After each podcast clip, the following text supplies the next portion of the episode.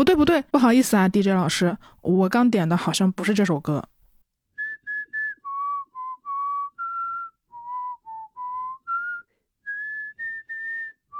对对对，嗯，有点接近了，我们再来最后一次好不好？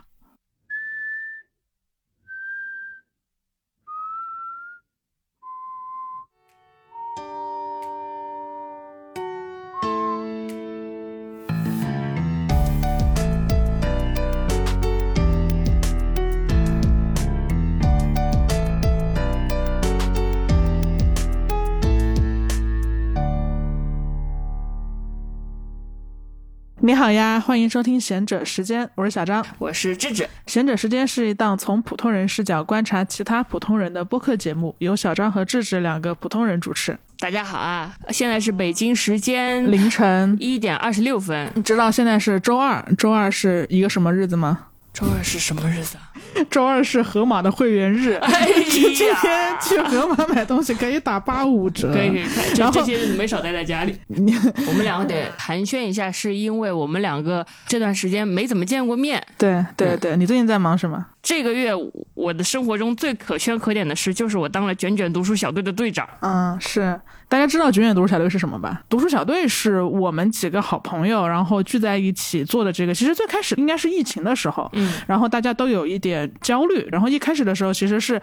又是我们的那个最卷的人，就是麦麦提出来的。然后我们后来就想说，我们就每个人轮换着当队长，主题就是每个月至少要读一本书嘛。然后这一回终于轮到智智当队长，大家都非常期待，因为智智制定了史无前例的周详的、严密的卷卷读书小队的纪律。那个星星制度应该是你首创的，之前没有人说过星星制度，真的很激励。都都很想收集小星星，幼儿园的基因在我们心中没有退却，就好像周五想得小红花，然后你今天表现好，老师又奖励你一颗小笑脸一样，然后。智智在当队长之后做了两件大事吧，我觉得第一件大事就是公布了这个全新的赛制。当官好好啊，是吧？就是我我我理解为什么那些当官的需要报纸了，就是说呃新上任的智宝蛋呃在上任第一个月就做成了两件大事，是吧？为什么呢？就是那种有人把我做的事啊，这我在给你总结总结。我是张书记员，对。然后那我们支队长做的第二件事情呢，就是给大家发了一大堆红包。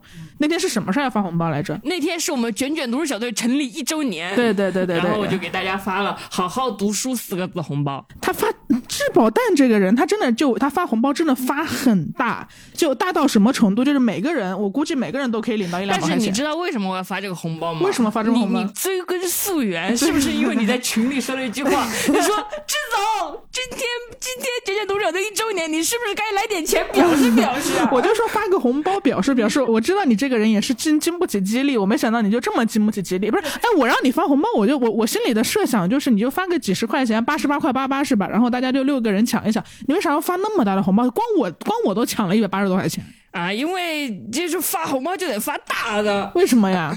这是什么奇怪的心理诉求？你每次发的红包都很大哎，发小红包多没意思啊！就我觉得发大红包贼有面儿，尤其是看到大家一留言的在给我发表情包，说哦对姐，让我发出一声尊敬的姐，对对对。小张还有把这个截截图给我说，你现你现在是不是觉得自己贼有面儿？我说突然觉得自己赚钱就有了意义。嗯，你你你为什么觉得在群里给大家发红包赚钱就有了意义？就是因为你是给喜欢的人发红包啊，然后喜欢的人还贼开心，还得到了钱，然后你本来觉得自己的工作。没什么意思，但是你工工作赚了钱，然后你赚的钱又会给你喜欢的人花出去了，然后他们还贼高兴，你就觉得我这个钱都。染上了正义感，有点赎罪券的感觉，因为你们都是很好的人。然后我我如果我的钱花在很好的人身上，我的钱就变成了正义的钱。你觉得你你你不会觉得浪费是吗？因为他并没有给你带来，你你并不是花这么一大笔钱买了一些实际的东西，他给你带来的是虚名。什么虚名？给我带来是给我喜欢的人带来实打实的快乐，可以让我喜欢的人点一顿好吃的外卖。其实我觉得这个发红包真的最重要的动机就是我爱的人小张说了，志总要不要发个红包？既然你爱。的人有这个需求，你就不能满足他，要不然你太没面了。太没面子。这是你喜欢的人跟你说了，这种要不要来个红包？我不可能在这个时候跟你说我不发，这这这已经触犯我底线了。对，然后我觉得其实说到这里，大家应该也猜到了我们今天聊的主题啊，就是我们要聊一个深深的烙印在我们志总心中的一个词语，叫做不要把自己撇干净，那么剩下我俩深深的烙印在我和志总，烙印在每个老中人心中，每个老中人心中的两个字啊，就是面子。嗯，对。那面子呢？作为农耕文化的必然结果之一，也是我们老中文化里面所独有的，就是它其实，在人情交往里面算一个硬通货嘛。就一般你给了我面子，我就要给你面子；你让我丢面子，我也要找个理由让你丢面子。所以它基本上相当于一个社交货币的这样一个概念。对。然后从我们很常见的份子钱啊到彩礼啊，其实都是面子的缩影。面子也常常伴随着集体主义。然后小时候我们就会听老师说。啊，整个年级就你们班最吵了，你们把我的脸都丢光了。然后再长大一点，我们就会听我们亲戚说“家丑不可外扬”，因为这事关于整个家族的面子。然后再长大一点，我们就听网友说这个人把脸都丢到国外去了。哎呀，哎呦。说明我们不光爱护自己的面子，还很在意别人有没有一不小心就丢了我们的面子。那面子其实是对于他人评价的一种假想吧，它基于熟人社会，然后它是熟人社会中的一种社会阶级排序。嗯，从小到大，我们身边所有的人都在潜移默化的告诉我们，面子很重要，丢了面子比什么都可怕。那久而久之呢，人们对自我的肯定也就必须通过观察外界的反馈才可以实现。对，所以我觉得今天必须就聊一聊这个让我们都很有表达欲的话题——面子。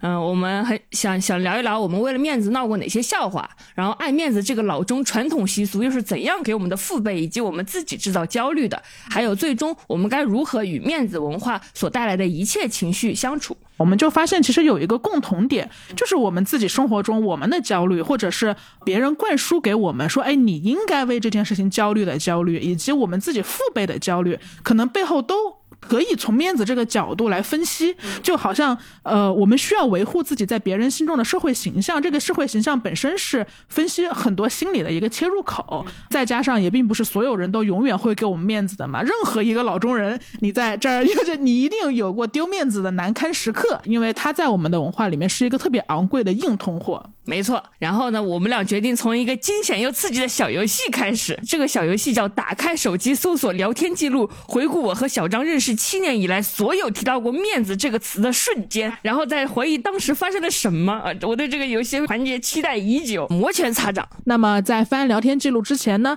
我们首先要感谢 Off Relax 对本期贤者时间的大力支持。Off Relax 是源于温泉的头皮护理品牌，致力于为亚洲人定制头皮养护方案。今年五月，Off Relax 推出生活代谢指南主题活动，为繁忙的都市人提供一系列的解压方案，倡导大家放下生活中的焦虑来源，寻回属于自己的纯粹生活。是的，让我们一起放下面子，把生活还给自己。本期闲者时间由源于温泉的头皮护理品牌 Off Relax 赞助播出。那我们赶紧开始我们的刺激的游戏环节吧，然后我们打开手机。对，因为我没有搜聊天记录哈，这个刺激的环节是由志总来引导。我当时我就觉得我们要聊聊面子，必须从咱俩这。我现在就有点慌，因为七十多条面子，这么多年的时候都可以袒露在大家面前，是不是？呃，我们先袒露，不行 我们就再剪。确实，我我我来搜一下啊，莫言面子，我们真的聊了好多面子呀，真的。我们从五四青年节这一天，我们聊了什么开始？好，我看一下，五四青年节是五月四号，周几啊？哦，这样比较有面子是吗？对对对。我说啥呀？你说微信公号不赚差价，你直接给我打赏，这样比较有面子。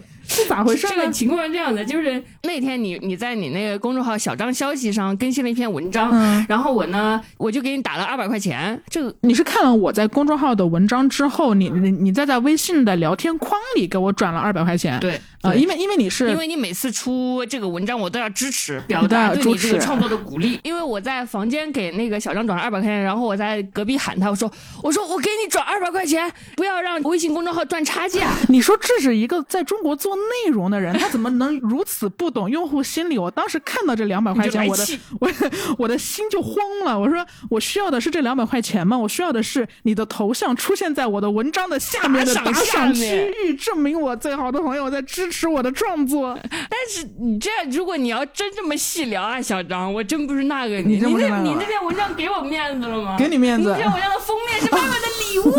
对 对对，指望我给你面子？我解释一下啊，是这样的，因为我最近过了三十岁生日嘛啊，然后我就今年恰好我觉得我三十岁这一年收到的所有生日礼物我都特别喜欢，我就想说我要系统性的感谢一下，你要把最喜欢的礼物放在封面，我要感谢一下给我送礼物的朋友们，然后我就集合起来写了一篇公众号。结果我过两天才知道，就是在智智给我打赏两百块钱这个事件之后，我才知道智智非常不爽我这篇文章，因为我这篇文章的头图竟然不是他给我发的那个礼物。虽然我表面上云淡风轻，没有对麦麦计较任何事，还在上一期播客里大力夸赞了麦麦，但这个种子在我的心中已经落下了。对，就是你你你你觉得哪丢面子来着？你是觉得头图不是你的？我不是你最好的朋友吗？你不是我最好的朋友。但麦麦也是我们的好朋友，而且我还是你的室友，大家也都知道我跟小张还是很亲密的。结果他放别人的这个头。图导致我现在看家里这个麦麦送的小礼物我都不顺眼。那天回来，因为麦麦送的是一个呃小浣熊嘛，然后智智从外面打工回来，我就跟他说：“哎，这小浣熊真可爱。”然后智智当场痛殴了小浣熊，痛殴，这就是你的封面图是吧？又丢面子了。嗯，对，说说回来那个差价，好差差价就是反正小张就是说你直接给我打赏这样比较有面子，然后他就把这个二百块退给我了，然后我就去退给他什么东西？什么东西一点都不懂，然后我就去他的公号打赏了。对，因为公众号本来也不抽成啊，但抽不抽成不重要，他就算抽百分之五十的成，我也要把这一百块送给张小龙，给我赚这个面子。我 谢谢张小龙，你说张小龙这一点他就没有产品思维了，他应该抓住人们的这个面子心理，他就应该抽成。天呐，我觉得我们现在在翻聊天记录，翻我们要面子的那些瞬间，这个过程本身就好没面子，我现在的脸火辣辣的疼。下一个，下一个更那个，下一个。哎呀，这这个不，这个这个不行。但这个我觉得可以说。是因为这个是属于说别人坏话的这么一个事情，就是在背后偷偷议论别人。我们就我们就观察别人的公号，发现他们买数据，我们就说这人怎么贼爱面子。哎，这就有意思。不是我我的原话是说，哎，你看他们这个是吧？阅读量有多少多少，但是再看和留言和点赞只有多少多少。就我们这种就老内容人，一看就知道不对劲。然后我们当然就很高兴。我们高兴的点是什么呢？高兴的点是别人比我们还爱面子，因为我们发现他们。花钱买的阅读量，对对，像我爱面子不花钱，那他们还花钱，就是啊。我觉得最高兴的时刻就是发现别人也爱面子的时刻，对对大大抵消了我们对自己爱面子的羞耻心。对对对，也没什么羞耻心，在这议论，在这议论，嗯，这属于在在在背后在背后在背后说别人闲话，真爽，挺挺高兴的啊。嗯，好，下一个，再下一个，你跟我说面子没有钱重要，看来是一个劝我的话。我看一下，是二零二二年十一月五号。哦。哦，真的，真的，这是真的太要面子了。那个那个时候是我们要快搬家了，这是问我说，呃，我我们我们新搬的这个家里没有微波炉，旧的家里有没有微波炉？然后我就说有，放心，两年前豪爽的你买了一切。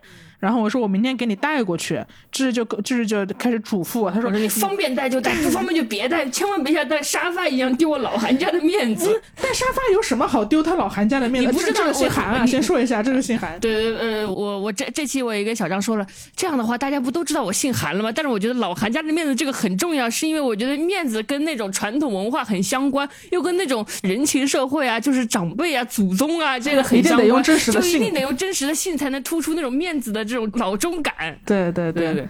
那不是带沙发怎么丢你的面子？你我就因为你那次搬家的时候，你就是你怎么说呢？你到我找了一个那个搬家公司帮我们搬家嘛，然后运到那个运到卡车上，但是呢，半车家具的钱和一车卡车的钱不一样，因为它是按立方米来算价格的。对对对。然后小张说，我们一定要牢牢把它控制在半车里。然后他为了控制在半车里呢，其他多余的东西他就不带。然后他就把那个两个懒人沙发，他用他说我自己手带，我绝对不占这个。不是你让大家评评理。我们首先。那两个懒人沙发，它的材质很轻，就是我完全可以一个人手拎两个，因为它真的是很轻的那种材质。不是，我跟你说，我们那个两个懒人懒人沙发，你想懒人沙发其实还是很大的，很大很大。然后小张他是他他又不是坐卡车上，他是打的那种出租车，坐在出租车上。然后他他整个人两两个腋下或者整个手夹着两个大沙发大沙发，然后他手边还有行李箱哦，他非要把这两个懒人沙发带走，两个懒人沙发加起来就一百块钱，他非得带走。然后呢，两个懒。那两个懒人沙加起来五百块钱，我买的是贵的，我真的，我给你看我的购买记录。你给我看，不可能，真的，我也选的。我们我们赌五百块钱，五百块钱，我他妈两个懒人沙发加起来有五百块，我不信。你你你这丢我的面子了。行，我现在找我我现在给你下那个 A P P，我现在把网易云 A P P 删掉了，但是我一定要给你找到那个。一个一百多吧。反正总而言之，那可能是我当时不管这个价格怎么样，我就以为它是一个总价一两百块钱的沙发，然后他就非常费力的搬到这个就是出租车上，然后出租车上也根本塞不下，因为他还有行李箱嘛，他也塞到后备箱里，后备箱根本就压不住，然后呢，他就塞到跟自己的后座，那后座可以门都不压住太穿得上，可以然后就非常艰难，他就在这儿，他就在这儿先抱着沙发走走走，然后塞塞塞，我就。哎呀，我说我给你买新的好不好？他那他你你看他就总是觉得我丢他的面子，想用钱解决问题，这是钱的问题吗？你两个沙发你得占三个立方米，三个立方米一个立方米是多少钱啊？是不是？反正当时我就我就让小张我说，他就非要把那个旧家的微波炉带过去，我就脑海里就想起了他那个扛着两个沙发，然后挤那个车也挤不进的样子。我就说你别带沙发，还还真挺贵，是不是两百五呢？是不是？你给我一百块钱，你现在给我一百块钱，那行吧，那行吧，那算你赢了。你先你先接着录吧。我当时填的还是你的电话号码，行，可以。真的很贵，两个加起来五百块钱，两个加起来五百块，钱必须得带走。可以可以，嗯必须带走。你你接着说。哎，我觉得这个二零二二年八月二十八号这个还挺有意思的。二零二二年八月二十八号十三点二十一分，我跟你说，我我觉得我最近想明白了一件事，关于什么什么什么什么。然后我说我回去跟你说，你知道我我就我这么跟智智说，他的第一反应竟然是，首先是哈哈哈哈哈，好的，想听。括号不会已经跟叉叉跟叉叉说过了吧？对对对，我第一反应就是他要跟我说这件事有没有跟别人说过？他如果跟别人，我就可没面了，因为当时处于他正在就是那个阶段，他又交了朋友，他他他跟他朋友，我这两个朋友打的火热，玩的贼好，天天群聊几百条信息。嗯，然后我就觉得说他是不是就跟别人说说剩下的再给我总结一遍，我很生气。这个很在意有一个那你快把第一顺位。那那你快把你回的回复大声的说出来。我说不可能，第一个跟你说，别的朋友都是路人，哪能和你比？不错不错不错我不错我在播客里这么说，是不是又给 了你老韩家面子？韩家面子稳住了。对，稳住了，嗯，这这这个其实我觉得也是啊，就是有有的时候大家可能有很多群聊，然后你当你当你的生活中发生一件事情的时候，但你确实又需要跟好多朋友的说的时候，你是选择先在哪个对话框里发出来，再群发给哪些剩余的对话框？真的，真的，你知道最的就是小张要是跟我倾诉这件事，他说你等一下，我把聊天记录转给你 就说明他已经跟别人说过这件事，然后让我吃着甘蔗的残渣。不是第一手消息，不是第一手但我后来有照顾到你的面子了。嗯，你知道，你有的时候你会不选群发，选分条分条发送，显得像第一次发给我一样，是吗？对，而且我分条发的时候还会，就是我不会点一次性转发，因为那样子的话，你就会突然手机响五下，你就知道我还是分条转，我会慢慢发，就是我会假装我要打字，不是个我。假装。为了老韩家的面子，付出了很多我多。不信你只是为了节目效果才这么说的，是不是？你根本没有做过这样的事，偶尔做过，偶尔做过，你太坏了。录不下去了。录不下去，录不下去。这个很搞笑，这个是二零二二年一月十八号的话，在当时我们其实在，在讨论就是择偶问题，就是我们会选择什么样的男生结婚。啊就是如果一个男生他，比如说他很有钱，社会地位很高，长得又帅，但是他有糟糕的两性观，然后我们会不会跟他结婚？就比如说他不太尊重女性什么的，然后哦，这意思就是说，你跟他结婚，然后你就会，呃，在外人面前就会很有面子，但是你你回到家里可能会被他气出乳腺结节。对对对所以我们就是在讨论到底是面子重要还是乳房重要。午夜梦回摸着自己健康的胸部才能入睡，好吧？对对对，然后自己就得出一个结论，说面子是给大家看的，胸部是自己的。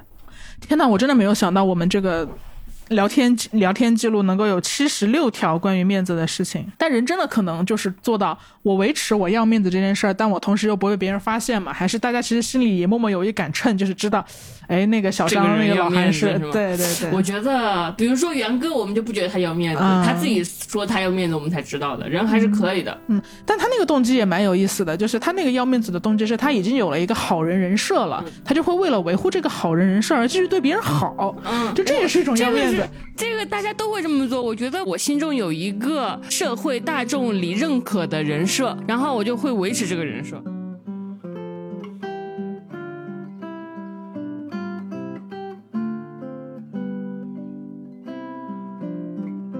但制止爱面子这件事情广为流传，广为流传，你是从小就爱面子吗？从小就贼爱面子，家教育源远流长。怎么说？就是小时候流行玩那种弹玻璃球的游戏，弹珠是吗？弹珠就是大家斗小球嘛，这种感觉的。然后每个人手里都有一些小球，我们就跟同朋友互相说我们手里到底有多少小球嘛。然后我说我有，当时我我手里有八个、九个、十个小球是吧？然后我就说我有九十个小球，然后对方说你有九十个小球，啊，怎么这么厉厉害呀！其实你的九和十中间有顿号，对，我说我有我有九十个小球，然后对方说。天哪！你有九十个小球，你都 你是我见过有小球最多的人。天哪！当时那个人就是发自内，我这辈子没有听过那么盛赞的评价。怎么办？你覆水难收。怎么覆水难收？然后我当时就是这么崇拜我、星星眼的女孩子面前，我怎么可能跟她说中间有个洞？我不可能这么说。不敢说。那怎么办呀？就这个小球。然后就像你那次爬长城的时候，你说你是徒步社队长，你一点都不累。然后我我真真的受不了女的这么夸我，我就一定要拼尽全力表现最好的自己。然后他说你有九十个小球，说那你能送我几个？我要也不多，你你给我十个就行。那你一共就九十个？我一共就九十个，我还欠一个，我一共。有九个小球，然后我就说好，没问题。并且我有九十个，我有九十个。你是我好朋友，我给你十分之一，怎么了？然后我就，然后我就下午就，那你还欠一个咋办呢？就跟我楼下一个小弟弟借了一个小球，给给人家一个小球，你自己一个也不收，从此以后白手起家。对小球就是印象非常深刻，就是那种别人已经给你轰在那个地方了，不是，人家给你轰在那个地方，你就说。我没有，就是会行。那小时候的我还没有学会这件事情，我面对赞扬还没有学会否认。主要是主要是你说你有九十个时候，那一瞬间，一瞬间那种崇拜的眼神冲破了你的头脑。你有九十个叫真的假的？我从来没有见过人有那么多小球，你这好厉害呀！你也从来没有受到过这样的赞美。我没有受过这样的赞美，哪个小孩不会被这种虚荣打动呢？就是那种。就是只好打落牙齿和血吞，OK，就给他球。嗯，我听着我都心疼，我也心疼。九十个呀，我真的心疼死了。小时候就经常出这样的事，但是我觉得，呃，其中有一个最集大成的事，应该就是刚才都就是九十个玻璃球，刚九十九十个我也觉得不算什么。一个小城市有一次，我我我我就是我这件事，就是说我能照顾到多方的面子。有 就是很厉害啊！从小就中年。当时是这样子，当时我的同桌是个男生，他喜欢喜欢一个女生，就是他一直跟我说他喜欢这个女生，让我就是帮他约出来，就是表白嘛。我就帮他表白，然后我就跟那个女生说：“叉叉其实还挺喜欢你的，他还约你周日的时候 跟你一起吃肯德基。”嗯，哎，当时我们会选择在肯德基吃饭，你知道吗？然后我就觉得当好了这个红娘身份，我觉得没什么嘛，对吧？就是造就一段姻缘，美美好的早恋。哎，当时多大？当时初中吧，初三。初中，OK，初二，初二，初三。结果这个男生周二的时候给我发微信说，说他爸爸妈妈妈在家。他去不了了，去了。但人已经约了，但人已经约了。我想，我靠，那怎么办呀？我觉得这首先，首先就是首先我这个红娘的面子就丢尽了。我跟那个女生说这个男生喜欢她，结果这个男生就是没去。不是，这怎么会丢你红娘的面子呢？不是，是男生的问题。我就觉得这一下丢了很多人的面子。第一个，这个男生丢面子，他喜欢这个女生却言而无信，就出不了门。那这以后还会有，就是这个女生还会接受他吗？就是你知道吗？你啥事？我是一个红娘。我就是当时我想，我这我就坏了。这个男这个男生就因为这个，他就是约好好把这个女生好容易约出来了，结果不见人家，人家在等在那里，首先这个男生就没面子。然后我我我也没面。不，你先别说我，你先说那个女生，那个女生也没面，我没面子。他自己知道自己没面子吗？我就觉得这个女生就是，你知道吗？人家也是忍住一些娇羞，或者说忍住一些东西出来的，被约出来。人家已经被约出来，我我都答应你了，类似于那种。对啊，就比如说，其实那比如说一个男生约我，我被约出去，也就是说我答应来这场约会，结果你没来，我被放鸽子，我不是很没面子吗？我就觉得这个女生也没面子，我一个红娘就更没面子 了。你什么你不你你不是持一个传声筒而已吗？传声筒哎，我我是我是传声筒哎，就怎样啦？是怎样？我就要对这个女生负责任。你为什么要对女生负责？因为是我把这个女生叫出来的，我不能。就是我觉得是我告诉这个女生，这个男生喜欢她，也是我我说这个约会地点的结果。你有半个承诺的责任，半个承诺的责任。然后我当时我想，哎呀，坏了！我就为了面子，然后我我就还是。来 来到了约定的肯德基，你自己去了，你一个人去了，自己掏钱去女生吃那顿肯德基，然后我说不好意思来见你，让我请你吃肯德基。然后这个，然后这事就算了。但是，然后就是好勤劳啊，就是就是你得到了一个消息说男生来不了了，然后双方都还没有来得及觉得自己丢了面子，你在那臊得慌。我在说 我完了完了怎么办？我赶紧补救，我请这个女生吃肯德基。然后我想，反正这个男生的本意就是娶这个女生吃肯德基，那我请不是也一样吗？那我也不需要让这个女生知道是不是一样。反正总而言之，我就说这个男生想请你吃肯德基，我就请了他。结果呢，这个是最奇葩的地方在于。这次约会没成，这个男生说：“哎呀，那怎么办呢？那再约一次啊！”结果第二次他又放鸽子，就还是你来约。我又请了这个女生一次，反正在我的印象里，我一共请了这个女生三次肯德基。你只是一个红娘，我只是一个红娘，我不知道怎么回事，我这怎么怎么就到这那一步了？反正反正。反正当时我就觉得这辈子我再也不会再做任何牵线搭桥的事了，因为你觉得你在搭桥的过程中，其实你有背书，嗯，对的，我有背书，然后我就觉得，嗯，这个男生是我的背书，然后如果我我跟这个女生说，这个男生已言而无信，也三次不来了，你好没面子，你好没面子，我告诉我是个啥人呀？我告诉他他喜欢他，结果这个样子。嗯，但所以所以那个女生最后知道真相了吗？她知道就其实是她不知道，她不知道，她在在她印象里这就是一个请了她三次肯德基却被她拒绝的男孩啊。所以男生在女生那边的面子是保住了，然后女生在男生那边的面子也是保住了，没有人知道你为此付出了三百多块钱的钱。OK，嗯，可以，挺辛苦的，挺辛苦的，辛苦的，辛苦。这个男人后续我都不想跟你说，这个男人真的不行。他怎么了？你再说说呗。然后我我就跟这个男人说，我已经请了他三次肯德基了，不知道他还以为我们两个谈恋爱呢。这个男人就说：“那我还你钱。”嗯，他还了吗？还他一张假钞。我怎么还假钞？我头都被他搞烂了。不是他还你假钞，然后你把这个假钞花出去的时候，别人跟你说这是假钞，那你不是又没面子了吗？我想说的就是这个，就是在哪花假钞的呀？然后我就拿这个假钞去小卖部买辣条吃。后来他们说这个是假的，周围有那么多人看着。我好丢人！我回家就跟他绝交。所以你花了你花了三顿肯德基的钱，还在小卖部丢了一个大人。哎呦，真的惨！这这这件事真的我说这就是缘分，就注定保不住的面子，就注定保不住。保不住面子，不要强留，不要强留，嗯。你 别哭呀，别哭，过去了，都过去了，乖。这辈子再也不会做这样的事了。反正就很奇怪，小时候。反正我觉得你，你应该不会做这样的事。你，你只需要一个短信就可以解决一切问题，就是他不来了。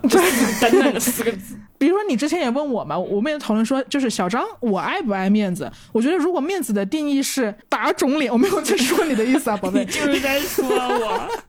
如果 如果面子的定义是打肿脸充胖子的话，那我觉得我我是不算爱面子的，因为比起面子，我更爱钱。你更爱对，就你刚刚说的那种什么为了面子请客，还假装另一个人请另一个人的客，在我这个人身上是肯定不会发生的。对，因为众所周知，我是一个 I 人嘛，然后我是别人来约我出去社交，我都要在心里延长很多很多时间才会答应的这件事真的很搞笑。这什么事情？你知道我要说什么事情？就有一次在日料店的时候，这件事最厉害的地方在于，就是我们在日料店的时候正在聊天，我们在结账前的聊天正好是关于 I 人的话题，就是正好就是我们在说到说小张说他是个 I 人，他是社恐，他就是很难跟别人打交道，他就在讲跟我这个人际关系的烦恼，就揪心就很难打交道，他就很内向。就是说完这个话题之后，我们就去结账了。然后结账的时候，小张就说我要反馈一下你们这个菜的问题。然后你就对服务员滔滔不绝，一点都不像一个刚刚说自己有社交障碍的爱人。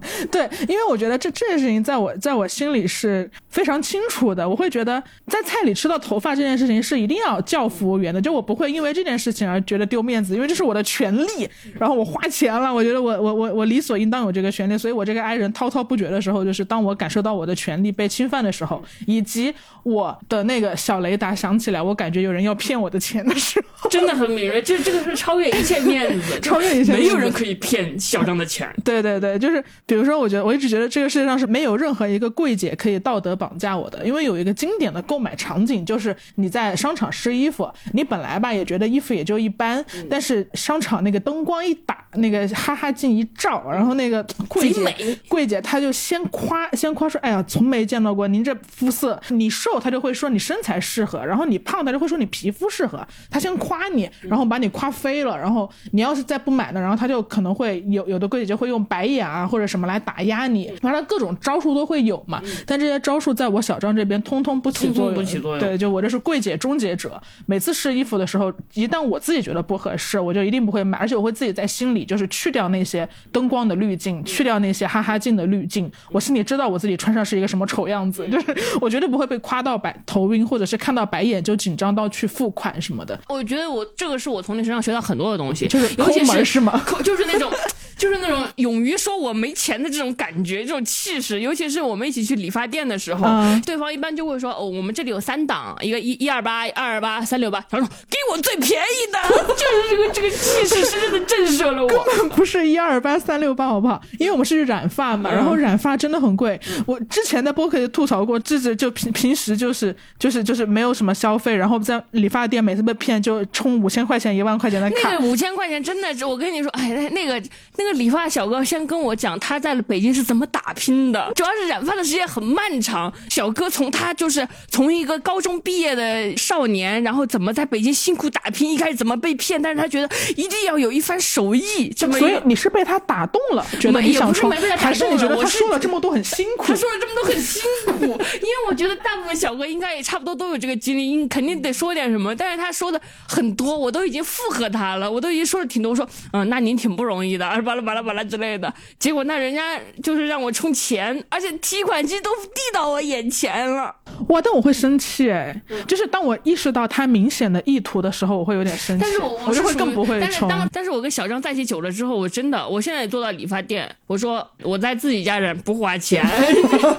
你会这么说吗？啊，对，我会，因为理发师会说，哎呀，你这个发根有发黑，咱们可我可以给你染，这样更漂亮。我说没事，我带用染发剂，这样就不花钱就能染了。我觉得理发店就是一个很典型的那一种。我也是经历了很多次，我只想剪头发，然后不知道为什么就花了几千块钱出来的那那那个时候，然后每次回来之后我都会很很懊悔，因为你会在莫名其妙的时候就花钱，就他会首先他会给你把气氛拱到那儿，其实他不会给你不染的选择，就根本就不是你刚刚说的什么一百两百三百的单位，现在理发都可贵了，就起码都是就北京我们我们这附近染个头发就都是最便宜都是五六八，然后八八八，然后一二八八，就都是这个档位的，然后我就会觉得有点太贵。哎，我问你啊，如果你问完价格之后仍然觉得最低档都贵了，那你还会染吗？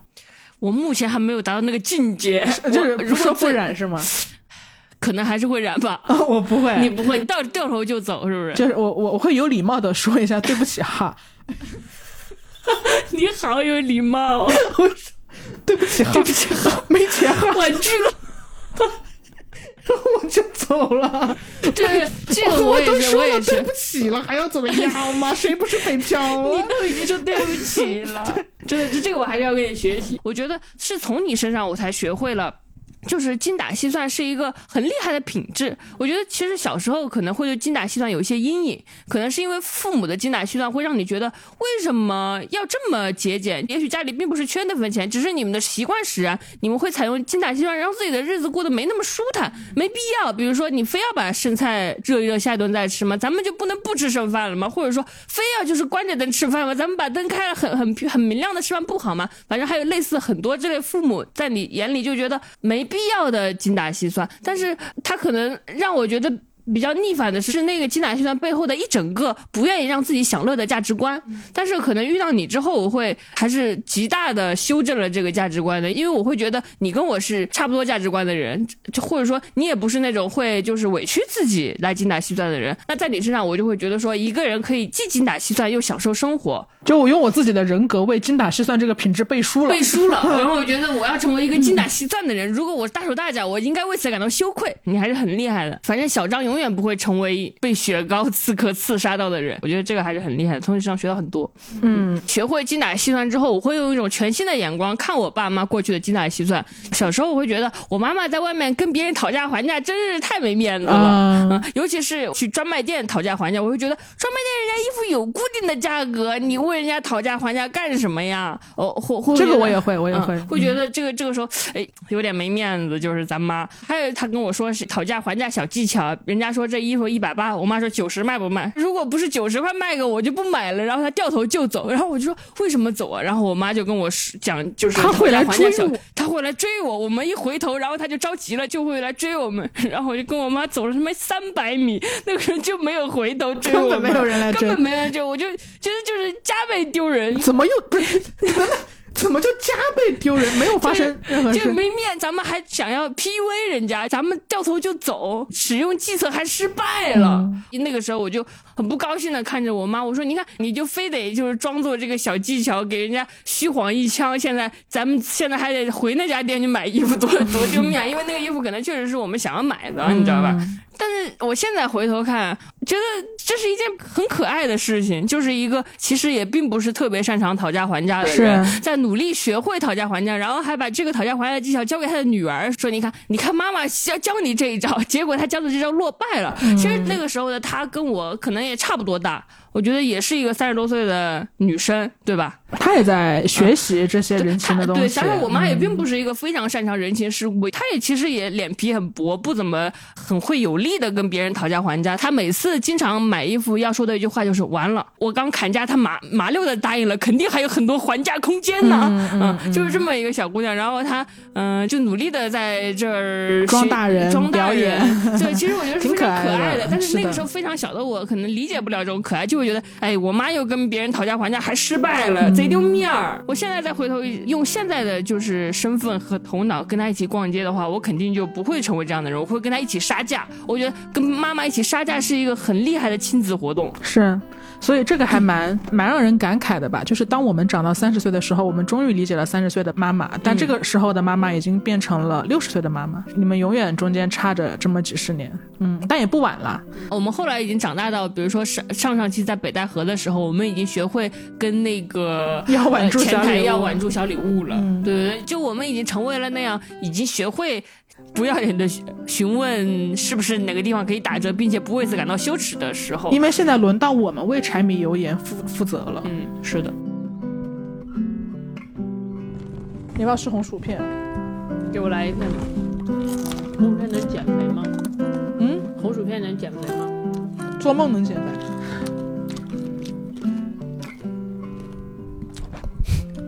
这样吧。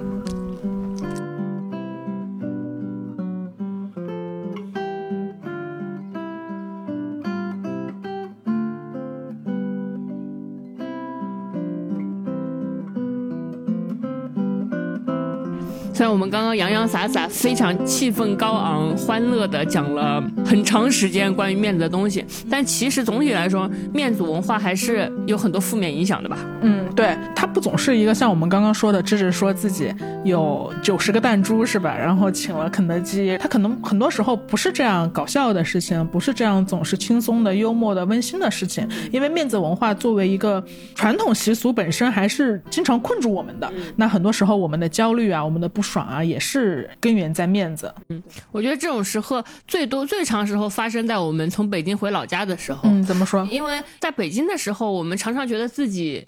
就是不会考虑面子，是因为没人啊在这个、在这个大北京城根本没人在乎我们两个。我就没有面。嗯，因为面子好像是建立在关系的基础上，在北京其实我们没有那么多很强很强、羁绊很深的关系。在北京，大家会用更现代的规则互相来交换，比如说，呃，我请阿姨来家里打扫卫生，这跟面子没关系，这不是一个我麻烦一个亲戚来我们家打扫卫生，然后我我谢谢您打扫，我请您吃饭这这种事儿，而只是说阿姨帮我打扫，然后我付给阿姨薪水，这是一个等价交换的事儿。我们在北京经历过很多这种等价交换的事儿，就是我们咱们互相不欠人情，对这这事儿就过去了，然后也不会有人找我们帮忙，因为我们也嗯帮不了人家什么忙，我们就正常看病、排队、工作、坐地铁、打车，这一切的一切都不涉及需要靠人情和面子办事儿。但当我们回到老家就不一样了，因为老家是一个很人情的社会，然后我们就很容易被铺天盖地的这个面子文化给裹挟住。是，我觉得人情和面子就是一对无法被拆分开来去看的词。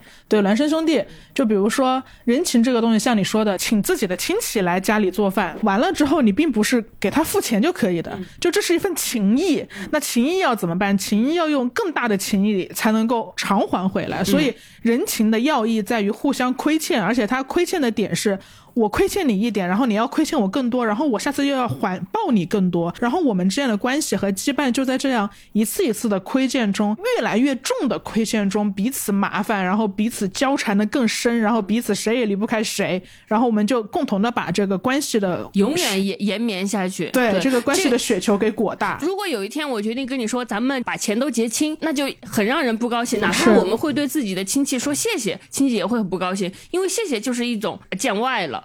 或者说，如果我们跟跟亲戚搞就是冷冰冰的等价报酬，亲戚也会觉得说什么意思？就是要划清界限嘛？因为如果我们选择了等价交换的方式，我们就没有做到互相亏欠，就违背了人情原则。对对对，就你拒绝了我的好意，是因为你不想亏欠我，你不让我亏欠你，然后你也不想亏欠我，这就是分得很清楚，不给我面子，不给我面子。我觉得人情很可怕，因为人情是一个你还不清的东西。很多时候，我们不仅是要还人情，我们会把它上升到恩情，比如说滴。水之恩，你肯定就不能滴水之恩，绝不能滴水相报。对，你要涌泉相报，你才能是还到恩情。因为你给人家人人情，也要看在人家什么样的境地之下。如果在他落难的时候，你给他的人情，那就不是人情，是恩情。当施舍过你的人认为你这次偿还他的东西不够的话，他就会拒绝。嗯，因为他会觉得我这事还值得一个更大的报酬吧？就是我救过你的命，你怎么想请我一顿饭呢？你至少也得救我一个命，或者是我们这个恩情的偿还要延续到你下一代，你还不清，让你儿子来还。反正你要还我个大的，所以我觉得这种时候的面子，就是我们可以把它统称为传统文化中的一大板块嘛，就是面子文化。而且我们其实从很小的时候开始就开始有意无意的去配合这种。面子文化了，只是小时候不觉得，长大之后你回头看才发现很多事情是你在配合。比如说很小的时候，我不知道你有没有这种经历啊，就是会被选出来去列队欢迎领导，你们会吗？会的，会的，你们也会是吗？我记得我们之前也在播客也提过这样的事，就是列队欢迎领导，手举鲜花，然后一定要互相整齐，然后欢迎欢迎热烈欢迎。小时候觉得真好玩，这样在参加一个大型好玩游戏，是，你长大之后才知道哦，原来这里面包含的是什么？对对对，就是要给领导面子。用仪式感给领导面子，而且现在想想觉得很荒谬的是，就是很多看似清晰的规则，它只是在此时此地或者在非常有条件的情况下，它才有用。你换一个条件，它就不起作用了。而这个条件是否有用，是完全看人的。但其实具体问题具体分析，就给你所有的规则都留下了很大的人情空间和操作空间和余地。酌情处理，酌情，对对对，这个酌，这个谁来谁来酌酌什么情？这是很有深意，很有深意。对，就自己细品细学吧。比如说。学生不能化妆，这肯定是一个铁律，对吧？就我们头发都是不能留长发，然后你不能染发，然后我们为了呃杜绝在学生时代的攀比，我们还要穿校服。总之，我们在限制学生的着装打扮上，其实花了很多很多规定和功夫的。那你就笃信说，哎，那学生当然不让化妆。但荒谬的就是，像在我刚刚说的那个场景里面，我记得在欢迎领导的时候，我们是可以化妆的。老师平时收你镜子，但在这个时候他却给你化妆，还会给你的额头上点那个小红点，你们会吗？嗯。我们我们也是，对，就是红扑扑的脸蛋，然后我们就在校门口站着，拿拿着鲜花喊欢迎欢迎，对，欢迎什么书记莅临。可不是每一个学校都可以有领导来参加，只有好学校才有这份面子。这我们我们为了呃，他们给我们这个面子，我们一定要还一个更大的面子，就是我们要有这个欢迎仪式嘛。我我们身边最缠绕的面子问题，我觉得还是跟家庭和家族有关系。对对对，我觉得嗯，家族和家庭是离我们最近的面子文化嘛，因为这个面子文化是它不像我们刚刚所说的呃偶。尔的招待领导，那是一个偶发性的事情，而且你不会天天要招待，那是一个特殊场景。但是维护父母的面子，或者维护亲戚的面子，维护曾经对你有过恩情的远亲近邻的面子，这件事情是可以一直捆绑在我们一生中的。很多时候，我们是不得不去照顾父母的面子的。比如说，我有朋友，他就可能也三十多岁没有结婚嘛，然后爸妈在催婚的时候，其实并不是用的词语，并不是说我担心你以后没有人照顾。我担心你以后不够幸福，而是你还不结婚，人家都在背后议论。嗯，就是这个我觉得你让我这是一个面子特别典型的父母劝婚的场景，是吧就是因为父母跟我们的关系之深，我们的面子经常跟他们捆绑在一起，是他们也会因为他们的面子要求我们做很多事，这其中最重要的一项就是结婚，而且父母经常用的说法就是，你如果还不结婚，别人会怎么说我？就你还不结婚，别人会怎么说我？对，我结不结婚？别人会怎么说你自己想想这个理，你自己想想。这句话这么这么一听，你还别说，你还真别说，你还真 这么一细想，呃，经不起细想。而且我觉得，就是呃，家里人和父母的这种面子，很多时候，就我对身边的朋友的观察，就比如说我们呃之前也有说，大家他们会讨价还价，会精打细算，对于金钱其实是极其重视的，因为他们有不囤积货物或者不存钱就没有安全感嘛，大家都从很不容易的年代过来。但他的奇怪的地方就在于说，比如说我有一个朋友结婚嘛，平时的爸他爸妈真的是非常节省，然后就是在他婚礼那一天，然后请了。整个村子的人来做客，呃，都不是说我我有血缘关系，我再把他请到就是这个现在所在的这个大城市来，而是只要你想来，嗯，就可以来，全程包包机酒，车包机酒，对，嗯。包机酒，然后住很好的酒店，然后还专门呃安排了大巴。然后我那个朋友就会觉得有点奇怪，就是而且重点还不是说把这个钱花出去嗯。了，而是这些亲戚里面，因为来的人很多嗯。跟家里也没有什么血缘关系，甚至在更早、早年间还结过梁子。嗯就有的人爸妈背后里骂的那个狠呀，嗯就 他跟我转述说，比如说哎那个什么呃隔壁家的什么张张三叔、韩三叔，就早年间爸妈想要卖地卖房的时候都。问他们借五百块钱都不借，反正就是有很多早年间结的梁子，但这些人节省的爸妈会愿意花很多很多钱去请他们在大城市玩这么长的时间，对他就觉得很困惑。所以我后来也会觉得说，这种请客或者是这种面子，也是一种示威或者是一种示强。就是告诉大家，我以及我的女儿都过上了很好的生活。对对对，我们在这立足了，所以为了给自己挣这个面子，这个钱是不得不花的。每天摸黑吃饭，省下的电费也得花这个钱去办婚礼。对，因为等于是做个投放吧，对，做打打个大广告，对吧？大 LED 屏告诉大家，我们现在过上了幸福快乐的生活，这个事情是值万金的。还有比如说，就是有朋友在北京嘛，然后也是跟我们一样租房，然后他有亲戚来北京玩的时候，就非要住他家，而且很奇怪的是，这个亲戚他并不缺酒店钱，我朋友也不缺这个出钱让亲戚住酒店的钱，他甚至愿意自己花钱请亲戚住酒店，因为他的房间真的很小，就是很简单的一居室，然后然后大开间，走进去之后都没有隔断。如果亲戚和她的老公来了的话，只能跟她一起，就是在她的床下开一个地铺，就真的挺局促的。平时一个人住就够了嘛，所以在双方都有这个钱来呃住酒店，甚至他自己也愿意花的前提之下，亲戚还是很不愿意住酒店，甚至当他一提酒店，亲戚立刻在饭桌上的脸就耷拉下来了，就意思就是为什么我来北京我住你家都不愿意，因为后来就是我们也讨论嘛，然后他就说，其实亲戚想要获得的是一种我进京了，我在北京有人罩着，哎，我这个侄子我他在北京有房，其实没有房是租的房，就是但这种在某地有人的快感是花多少钱住酒店都无法比拟的。是的，是的，这个跟那个旅行去去一个地方旅行一样。其实你找一个专业的向导，你更能知道这个地方哪里好玩，哪里好吃。我们都知道的，其实最不了解当地旅行哪里好玩的就是当地人。比如说，我朋友从来没去过长城，啊他就是北京人，他就是从来没去过长城。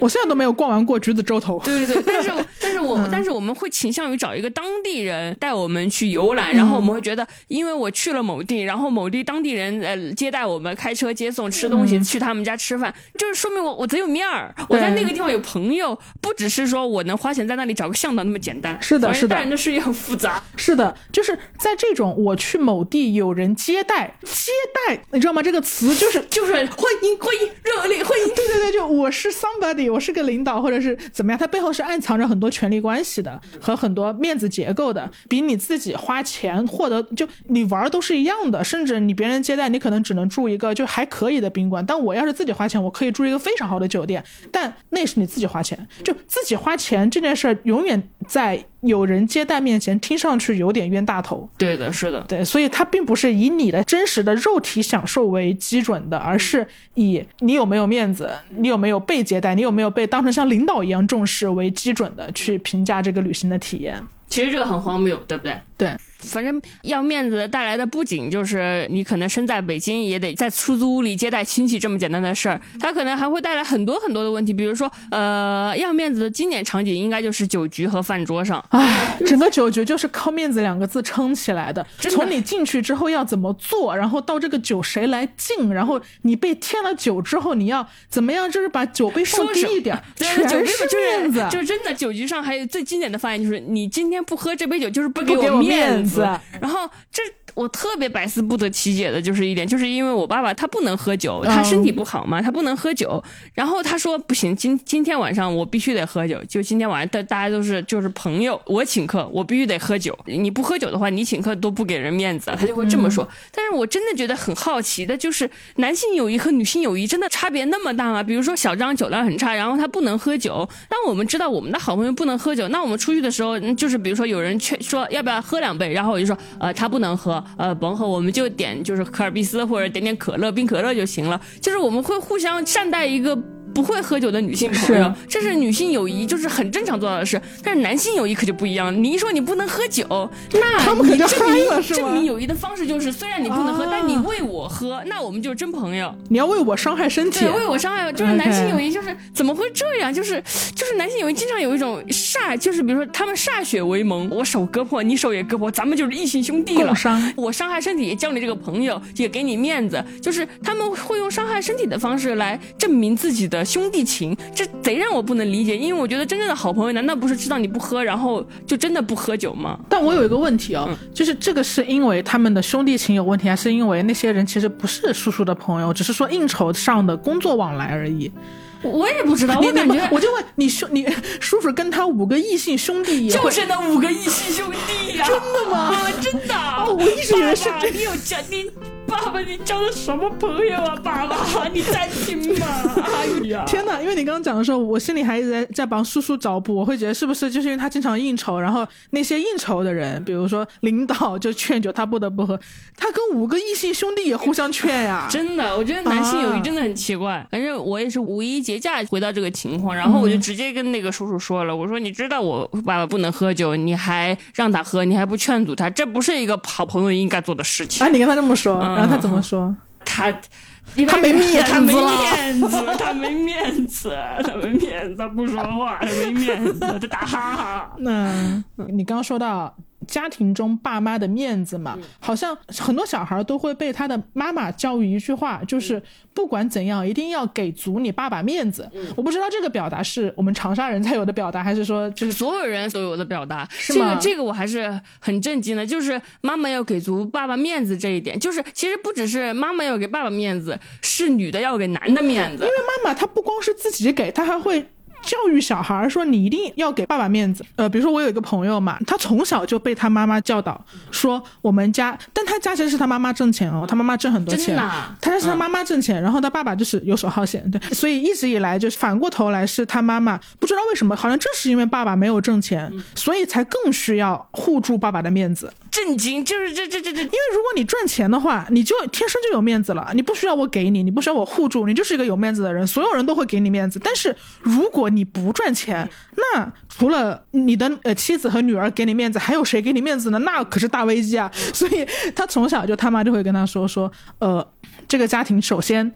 要立住，要万古长青的最重要的事情就是你要给你爸面子，就这个是我们家的底线。其次是在任何时间、任何场合，你都要记住给你爸面子。男人的面子一定是最重要的东西。然后就把他爸惯的就是贼爱面子。就比如说他跟我说，他爸当时刚买了一辆豪车，对，然后买完那个豪车之后，其实家里也是紧缩缩的，然后妈妈一定要送给爸爸这个豪车，然后给他充场面的吧。女的呀，哎呀，女的呀。然后，然后他送完之后，就是他爸爸出去玩的时候就不肯把那个车停到停车场里，因为如果把车停到停车场里，别人就不知道他开了一辆豪车。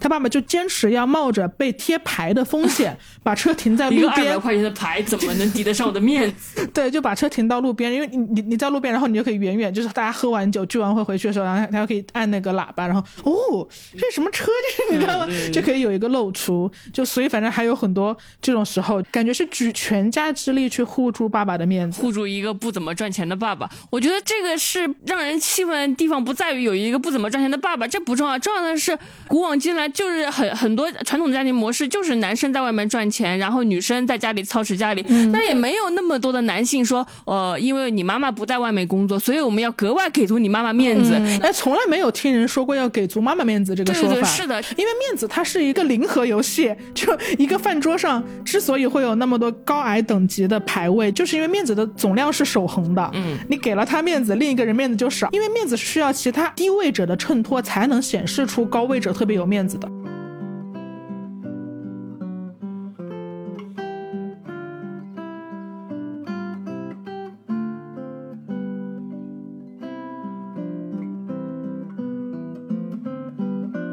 就是你这个例子，虽然我联想的就是最最近最振聋发聩的荞麦的观点。荞麦私信还是给我们很多女生很帮助的。最重要的，他帮我们捋清了很多模糊的事情。然后他最近发了一个动态，他说：“男人的自尊并非一种更珍贵的东西。”他一句平平无奇的话，却是平地起惊雷。因为我们从小到大受的观点都是，男人是一个很要自尊心的东西，就是咱们女生一定要维护男生的自尊心。然后哪怕从小到大，我们我们看到的经典桥段，我们脑海里关于爱。情的想象都是那种男生是一个目前还没什么钱、没什么钱的穷大学生，然后呢，女生在跟他在一起的时候，呃，要付账的时候，偷偷在男生的钱夹里塞了二百块钱给他付钱，然后就是这样充分维护了男生的面子，因为结账的时候是男生结的。就是小时候我们是看着这样的爱情故事长大的，觉得这是一个很温馨的故事。还有那种经典的桥段，就是我们最常演绎的，就是比如说一个男生带着他的好朋友来家里吃饭了，就一个突如其来的行动，就是妻子可能在家里看电视。然后男生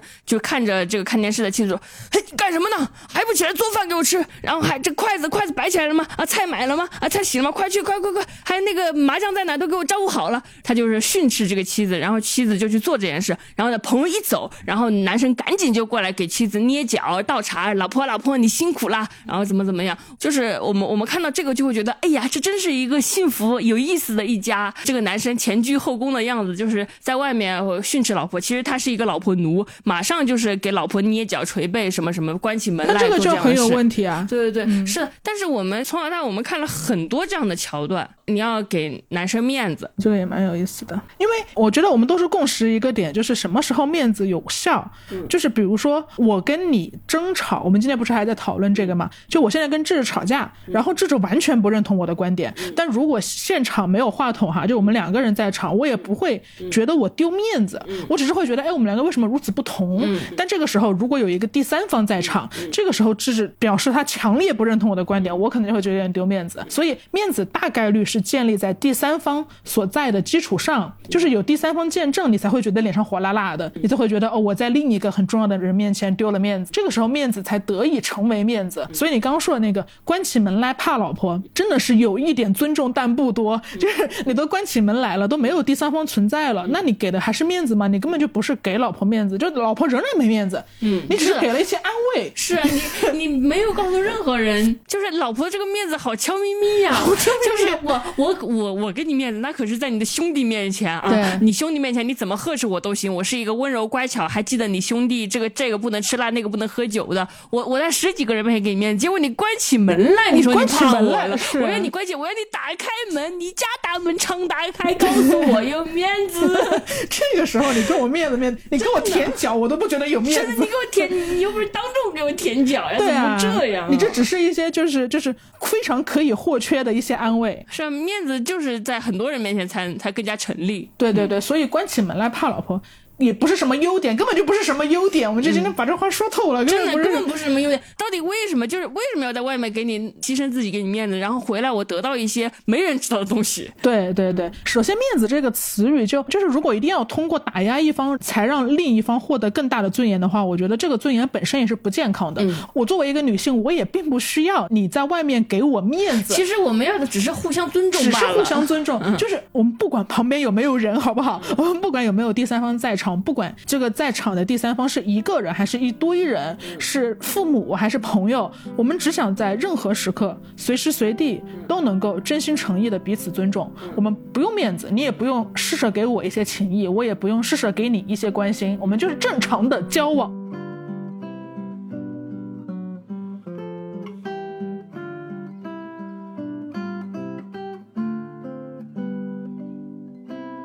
而且我觉得正是因为男人的面子，他从古至今都这么珍贵，所以其实，在封建王朝的时代，最有权力的男人给出去的面子，他甚至不只是一个脸面上的尊荣，他可以直接兑现成权力。嗯，就比如说《甄嬛传》嘛，就是皇帝开始呃，他要宠爱甄嬛嘛，然后他们不是在杏花微雨中有了一个初遇吗？那个完了之后，其实他跟甄嬛确认怎么说呢？确认不平等的恋爱关系之后，给他的第一个奖赏，其实并不是我立刻给你赏很多东西，那都是之后的事儿了，或者是我来照应你。皇帝给甄嬛的第一件礼物不是金银珠宝，是亲手抱着甄嬛回碎玉轩。就这个行为其实非常在封建时代就是一个大霸总，你知道，就他用很长的镜头描绘了那个场景。就首先是他的奴婢刘珠在前面很高兴的跑回家，就第一次出现那个长廊，然后第二次出现那个长廊就是雍正，然后他手抱着甄嬛，然后从长廊上缓缓的走过，就是抱得满面春风，然后甄嬛一脸娇羞缩在他的怀里面，然后路过的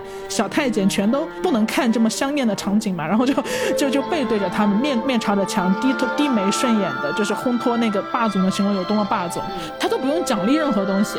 就就像甄嬛说，我担心别人会议论我，但皇帝要做的就是让别人议论他，因为议论宠爱本身就是莫大的面子，这个面子可以直接变成权力，可以直接变成地位，所以男人的面子确实在古代还是挺珍贵的，真的挺珍贵。哪怕在现代，面子在偶像剧里加成酥感也非常重要。对，就是酥，对吧？面子就是酥，就是大家提到酥，不会说两个人单独，两个人再独处再怎么样也是就是甜，但是什么样情况下酥才成立呢？就是面子，就是甜加面子才等于酥。这就就比如说，比如说我们也会经常描写的典型场景，就是一个学霸国旗下讲话，这个时候他喜欢的女生在操场下晕倒了，然后学霸必须在众目睽睽之下，当着所有的面冲下主席台，把女生抱起来，抱抱向医务室。但凡这里少一个人都不叫苏，面子都丢了，面子都丢了一分，你知道吗？这为什么呢？因为只有在众目睽睽之下把喜欢的女生抱到医务室，这个这个整个就是就是一个学霸为我放下身段，这整个桥段才成立。如果是把操场一个人没有，一个女的跌倒了，我给她公主抱到这个医务室，不管我公主抱的多么温柔，没有人看，少了点味儿，少了点味儿，少了点味儿。而且 你刚说到这个，我想到，其实，在皇帝抱甄嬛之前，然后你要笑我说《甄嬛传》，就是在皇帝抱甄嬛之前，皇帝还有一个霸总行为，是为他呵斥于答应。对，那个时候妙音娘娘子于答应嘛，那是一个就是甄嬛的赝品了，她假冒甄嬛获得了皇帝的宠爱，然后于答应就对甄嬛不敬，而与此同时，于答应并不知道雍正正站在他的身后。对，然后这个时候就是雍正就英雄救美嘛，就说什么来着？让我想一想，夜深了，有点想不起来。就是呃，你小张的面子就是，如果你但凡答不出《甄嬛传》里的具体台词，我就没面，火辣辣丢尽了。对，这个我想起来了，就是甄嬛让于答应给她行礼，然后于答应不行礼，然后这个时候雍正说：“那如果是朕让你对婉贵人行礼，你是否行这个礼？”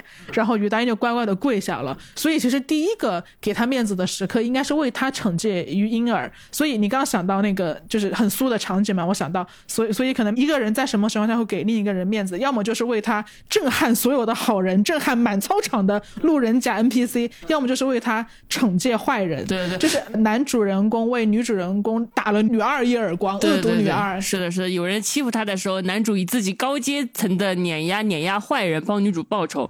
反正这整个涵盖的所有观念就是面子，不仅是面子，重点是这它其中隐含的最那个的就是我们女生所有的权利都要由男人来赋予。啊，是对，这个是苏感的来源。是的，是的，是的，是的。传统传统偶像剧的苏，就是明明我们可以自己有自由，我们却说男人给我们自由。对，就是就觉得这个男人好爱我。明明我可以自己去争夺权利，结果男人给我权利，我觉得这个男人好爱我。小时候经常有一句话是叫“男人赢得世界，女人通过男人去赢得世界”，这句话还是一句，对，就是好像就是一个很聪明的人讲的话。好奇怪，为什么女人要通过男人去赢得世界？为什么要让这个这男人赚差价呀？为什么要男人赚差价？不能直接中间商场呀，老司机之一，但是这不行吗？世界是会跑还是怎么地？应该不会有小朋友再受上这个当了吧？我们不需要借由。中间商去赢得世界，就也会有人说，就是你给资本家打工也是打工，给给男人当老婆当家庭主妇也是打工，怎么有有什么区别呢？给资本家打工，钱是赚在我自己这里。对呀，对呀，就是都那那我还想说，都是打工，你怎么不给资本家打工呢？就是非得给男男的打工，中间商赚差价，还得跟男的要钱，那那跟资本家要钱不挺好的？而且资本家你还可以换资本家，但是换老公却没那么方便。是是，而且我觉得你刚说的这个还是一个比较显性的，就是大家都可以发现它的不对劲之处，就是我们为什么要通过搞定男人来搞定世界嘛。但还有一种就是。呃，关于幸福的面子，对，就大家很多时候也是也是看荞麦投稿看看多了嘛，就是女生会经常有一个表达是，虽然。但是的表达就是，虽然这个男的什么赌博，然后又打人，就前面是一些非常很吓人的话，赌博打人不带套，而且还在 啪啪的时候中途摘套，这么严重的问题，严重的信任危机。对，就但他最后会有个，但是他是别人眼中的好伴侣，对，但是别人在别人看来我们是很好的一对，就是他给了我这种幸福的幻觉，以至于连他不带套我都可以原谅。嗯嗯，甚至在他们眼里不带套这个问题不大，他不带套之后，我生气他不哄我。这个问题才大，就是这个真的 吗？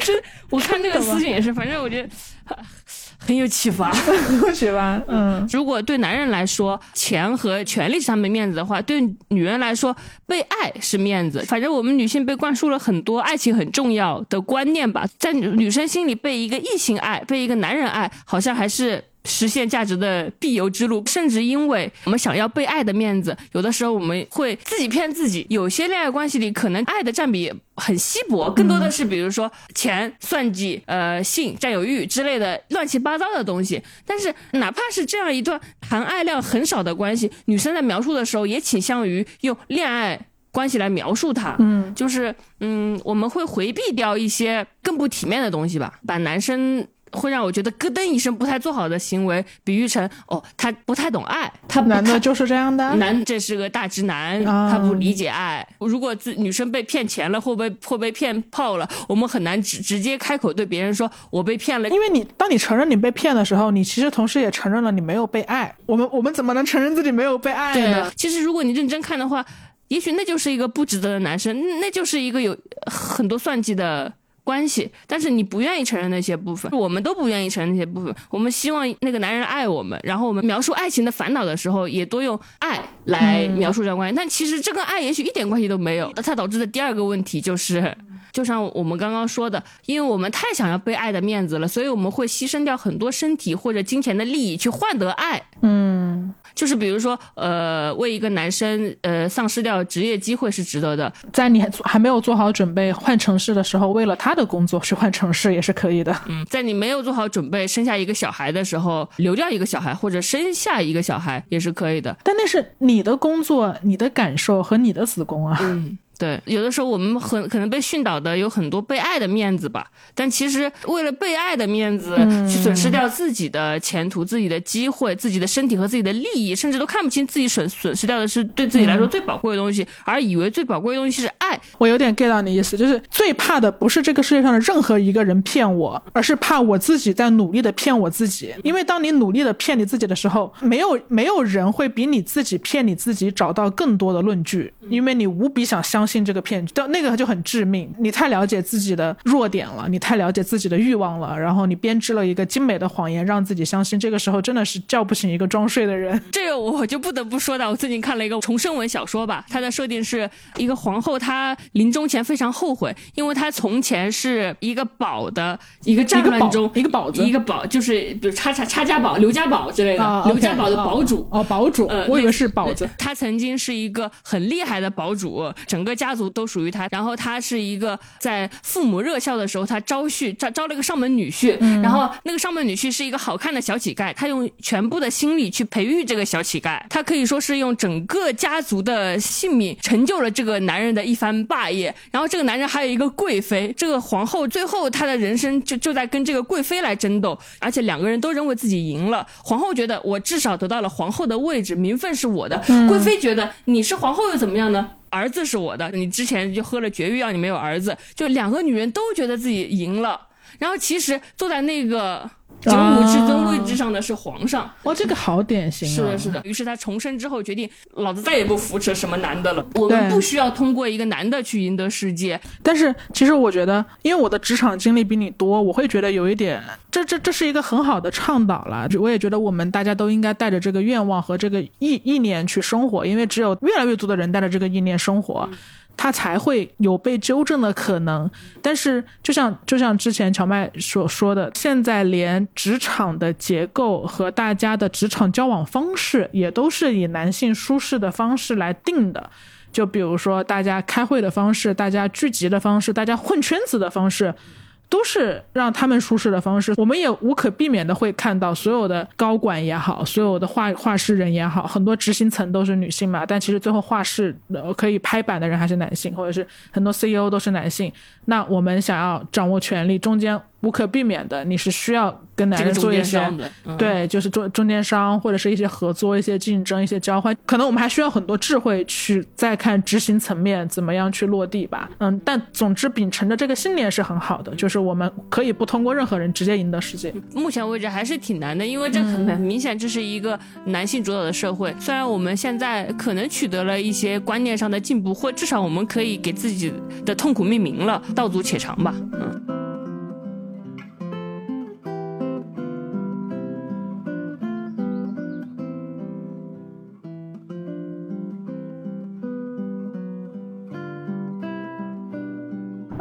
们到现在为止已经聊了很多种爱面子的类型嘛。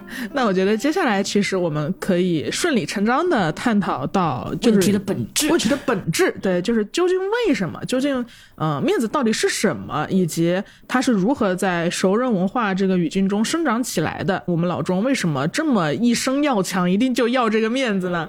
墓碑上恨不得就刻。面子，此生 此生有面子，此生有面子。为了研究清楚这个问题，我就去看了一本书，翟学伟老师他有一本书叫做《人情、面子与权力的再生产》。看完之后，我自己总结出，我觉得大概有几个原因吧。就第一个原因，大家如此爱爱面子，是因为中国人的思维特点是图示性的。图示是什么意思？就是呃，比如说像西方人，他可能会一点一点的去理解世界，但我们总是要把一个事物放在整体中去理解。我们会看你是哪个节点里面，你你处于社会的哪个位置，跟你相连的人都有谁，然后这件事儿处于这个世世界中的哪个位置，包括其实像理论的概念也是一样，就我们永远是把。概念放在整体中来理解，然后又把人放在关系中来理解，你很难跟一个外国人解释面子这个专有名词，它肯定不是 face 嘛，对，那它到底是什么？你要跟他们解释这件事情的时候，其实你你就要，你你你应该给他举的例子是丢面子，你觉得丢面子的时候那种羞耻的感觉，然后你让他感受什么叫丢面子，这个时候他才能反过头来理解什么是面子。这个时候你就把面子放在了丢面子这个语境中，一个整体性的图式去理解。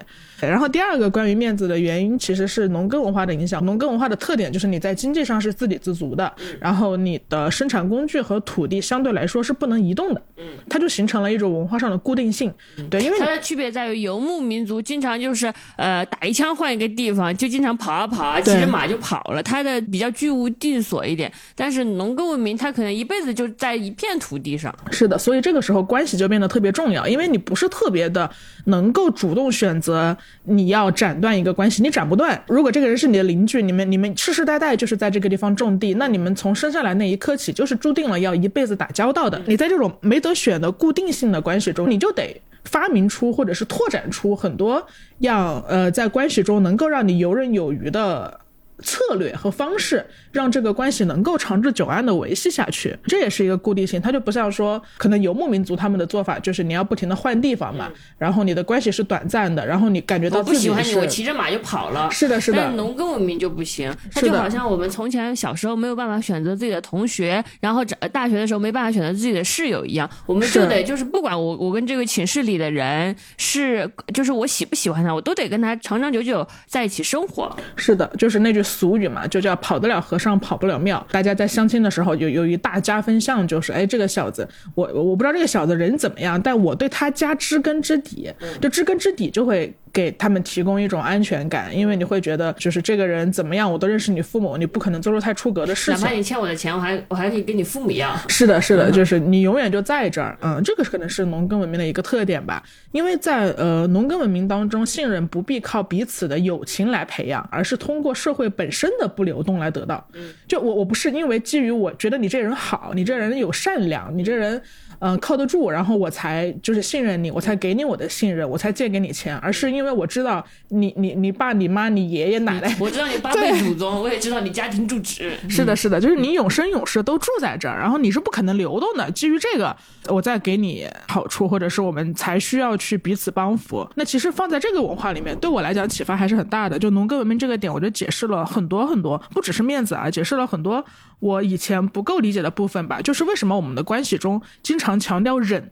就忍，它是一个关键词。就比如吃亏是福，然后忍让好像是你不得不做的一件事情。这个也是中国文化跟日本文化里面比较突出的一个关键词，忍的文化。因为你不忍，你怎么办呢？忍受你的室友啊，因为你没办法随便更换室友。对对对，你如果要跟一个人在一起打一辈子交道，那你们又不总是能够非常愉快的相处，那这个时候你怎么办？你就是得不得不动用到忍的力量。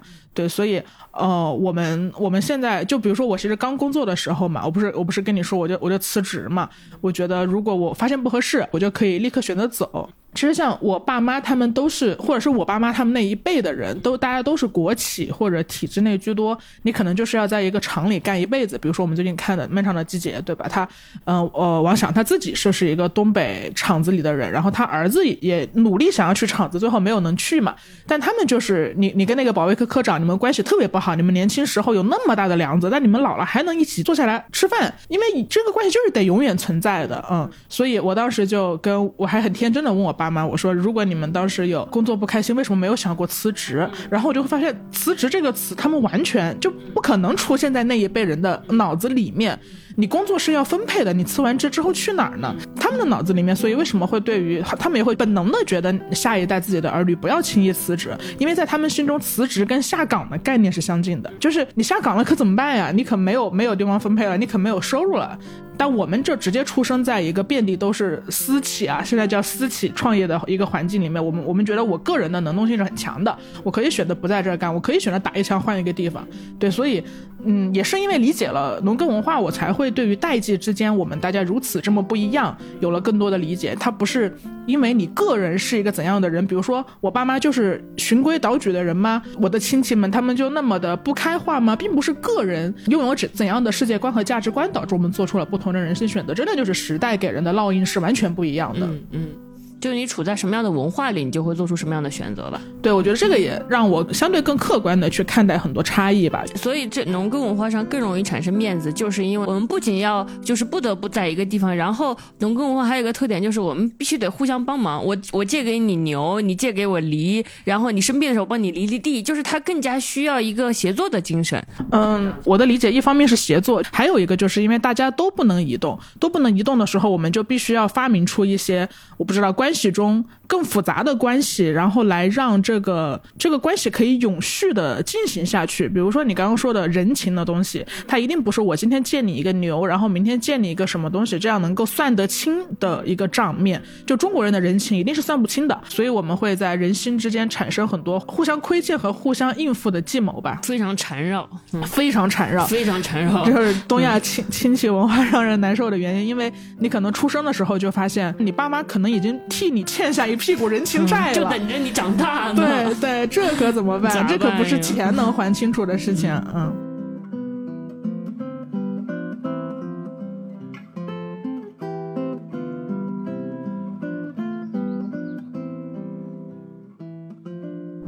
但刚刚我们讲的其实都是讲它是怎么来的嘛。但其实同样也是随着时代发展，面子这个文化也有了很多新的变化。比如说，已经有学者在研究说，农村县城的稳固的熟人社会已经变成了半熟人社会，它不再是一个纯熟人社会了，因为有流动，有人口，就是年轻人不断不断的去大城市，然后也有互联网的普及等等种种原因，让它的以往的那个社会系统不再那么稳固。你你的选择会变得更多，在互联网时代也有很多新的变迁吧。反正互联。网上的面子文化，我看也不比线下少多少，它只是换成了形式，它只是 换成了一种线上的形式存在。而且我觉得有点可怕的是，线下的人情往来至少很隐蔽。比如说，我爸同时跟小张和和小李有往来，但小张和小李并不知道这事儿。那嗯，他们还互相都以为我爸是他们最好的朋友。但现在有朋友圈了，这可不一样了。线线线上你都能互相看到，我们心里就会有很多，比如说，哎，这个人怎么赞了，所有人都没有赞我呀？或者说这个人怎么回复了所有人都没有回我呀？或者说，哎，怎么别人能看到他的朋友圈，我没有看得到啊？有的时候我们会为这些觉得，哎，没面子，这人不把我当成就是他亲近的人，我不重视我，有可能有这种情况。我觉得打理朋友圈本身就让人很辛苦，哎，因为朋友圈就是你你通过你通过围观微信的设置，你就知道人心有多么的复杂，就是朋友圈首先你有分组，你在分组的时候，你就会给不同的人都贴到一个标签里面。你在生活中会认识这么多人，然后他们就像鸡蛋一样被你放到了不同的篮子里面。然后有了分组之后，你发朋友圈，你还要选择哪些人可看，哪些人不可看。还有我们会不会在什么时候觉得很要面子的时候，我感觉可能要追溯到我们的实习生阶段。我实习生阶段，当你还是一个小透明的时候，你格外在意工作群聊里你是不是最后一个呃说话的人。然后如果晚尊晚尊，就如果你最后最后一个说话，然后你就。紧张的拉拉旁边同事的手说：“啊，没有人回复我，我是最后一个，没人理我。你快去群里回复我一下，让我不是最后一个发言的。”我觉得好像实习生阶段是有这么一种心态。但是等你成为一个比较算职场老人的时候，可能你就并不在乎我是不是最后一个人。你在说任何话的时候都不在乎吗？比如说，如果它是一个结尾性的，你说哈哈好的，那这个就是没有人回也 OK。但如果你问了一个问题，大群里没有人理你，我靠，一片寂静，然后我就会我就会引用我的问题发一，然后说判负，真的吗？对，这我觉得问问题还是得有人回，而且你必须得艾特到别人。哦，如果你艾特别人，别人都不回复，那真的你就退群，令人恼火，这总不高兴了，不高兴了。但是我，所以每每当这个时候，我就很感谢动画表情。对，就是动画表情实在是这个世界上最好的发明啊！嗯，它能够让你所有的话都稳稳的被接住。然后，一般发动画表情的时候，就是说，OK，朋友，我觉得我们的对话到这里可以结束了。但是，我想体面的结束我们的对话。但是，你不得不留意微博的新功能。哎，微博新功能，我真的，我跟你说，这 大家知道吗？怎么回事啊？你你你是不是我不跟你说，你还不知道？我不知道，我都没。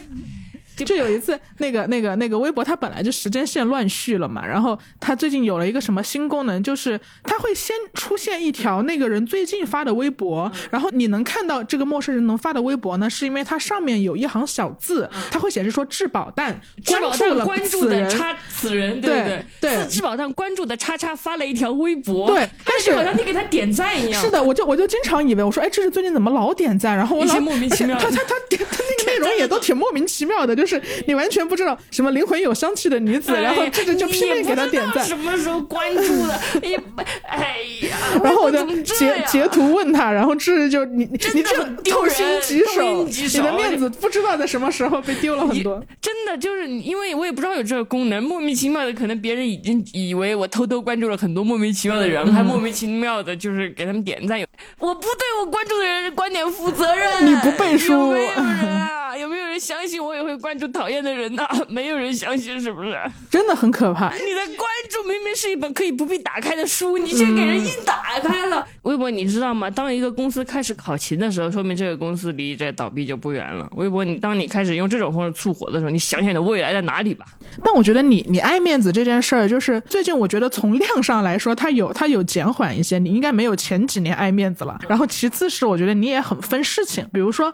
如果你的爱面子顶多是耗到说充五千块钱卡的程度嘛，但如果好面子是我不知道，比如说犯错了之后拒不认错，或者是我们吵架了之后你搞冷战，我觉得这个你完全没有哎。从我认识你的那天开始，对，因为从你认识我的那天开始，我已经失去了几个珍贵的人，学会了在关系里不好面子，你就已经在痛中被调教过了，是吗？是的，是的，我觉得，对，嗯，小时候我还是一个。我还是一个很在乎面子的人，尤其是很难在关系里放下面子。就是无论是跟亲近朋友还是跟恋人，都是这样。如果我占理，我还能放下面子，因为一个人如果占理，他就会心平气和嘛。就是我我有道理，那我就大度的原谅你吧。但如果我犯错了，就是我知道我有问题，那就真的很难低头认错了啊。但你犯错了，不是应该？就是羞愧的认错吗？是是是，常理来说是这样的。但是小时候我我就会觉得，我都已经是我都已经犯错了，我就是你会为自己犯错感到羞愧，你又羞愧又气恼，你气自己怎么犯了这个错误。反正总而言之，怀有一种莫名其妙的心理嘛。反而因为你犯错，你就更加不愿意跟别人道歉和低头，你可能会跟别人冷战好几天这种。嗯，但你会告诉他，我知道我错了，但是我现在要面子，所以我不能。不会，你在说什么？那不就道歉了吗？就但是但是那人家也不知道你知道你。错了，所以就会冷战呢，所以这个关系就会有裂痕啊。那别人总是比我更成熟一些，别人可能总是那个先低头、先给台阶、先说我们和好吧的人。那人家久而久之，人家总这么多，人家不累吗？然后别人也会觉得你是一个无法改变的人。比如说你跟别人争论的时候，你总有自己的那一套。然后比如说我之前跟前任的经典对话就是，我发现我们最近关系变好嘞，我们好长时间没吵架了。他说因为我在忍你呀，就是因为对，因为我我觉得你无法改变，反正总是说不过你，于是我不跟你吵了。但这个肯定就是关系在慢慢冷却、慢慢冷却的这个过程。因为有时候我也很想对别人说，我还是可以改变的，你相信我，你再 给我还是值得挽救的，再给我一次机会。但是可能机会可能就是有限的，可能因为你的这个行为，你就是会伤害喜欢你的人，然后为此失去。呃，珍贵的人，反正我现在就会滑跪的很快。如果我意识到我错了，我会马上道歉的。然后就写小作文也是可以的。之前也有人跟我取经，你是怎么就滑跪这么快的呢？我就跟他说，你失去两个珍贵的人，你就知道了。反正这种方式还是很惨烈的。但是我觉得至少我很很明白了，呃，在关系中，呃，放下面子的重要性，就是你的自尊在你爱的人面前可能不值一提吧。我觉得你要知道什么是重要。主要是这个扣分机制太不透明了。就你每次跟前男友说，我觉得我们最近关系还可以的时候，你看不到他头上那个血条，就是他可能已经降到百分之二十五了，但你以为还有百分之九十，这个时候。你们俩对你们关系有一个非常大的误差，对，有你们对关系的认知发生了很大的 gap。但他当时说，因为我在忍你啊，然后你当时什么反应？你你当时有有有有有意识到问题的严重性吗？因为我觉得这还是一个挺直接的表达。没有，我以为他在开玩笑。哎呀，他说我在忍你，然后你以为他在开玩笑。对啊，他说忍你又不是说马上跟你分手，他只是告诉你这个事实啊。然后你就说那还能忍？嗯，我说 就是你在关系的前一天，可能还美滋滋的说，我这么可爱啊，还是很值得人一忍再忍的吧。哎呀，哎呀，这陈年往事，反正我都忘记了。我觉得反正不光是在爱情，我觉得友情里也是一样的。友情里我也是学会关系濒临破裂之后，我才会，我才会现在反正学学会滑跪，滑跪挺快。这是呢有点矫枉过正，就是说，就就咱就是说，他之前其实我就跟大家说过嘛，我我我就盛赞他，我说他会直面冲突，然后他会发小作文。剖析内心，就每每次每次可能沟通上有一些误差的时候，但最近我发现这个势头简直可以说是愈演愈烈。就上次是一个什么事儿，反正我我我就暂时没有 get 到他的意思，反正就是就是确实是一个沟通的误差了。就这这是在没有了解清楚一个事情情况下，就是就就做了一个决定啊。然后我就说怎么会这么说呢？我说完我就后悔了，我一想我怎么会这么说？然后我就正准备，了。我就正准备说你怎么会这么说的时候，这是立刻我就看到那个屏幕上就是连对方正在输入这几个字展示的时间都没有，然后甚至立刻就说：“我错了，对不起。”真的，他真的回的很快，我感觉他就是这个几个字上准备好了一样。我我错了，对不起。然后我反而有点懵了，就怎么回事？这个人怎么跪的如此的乒乓作响呢？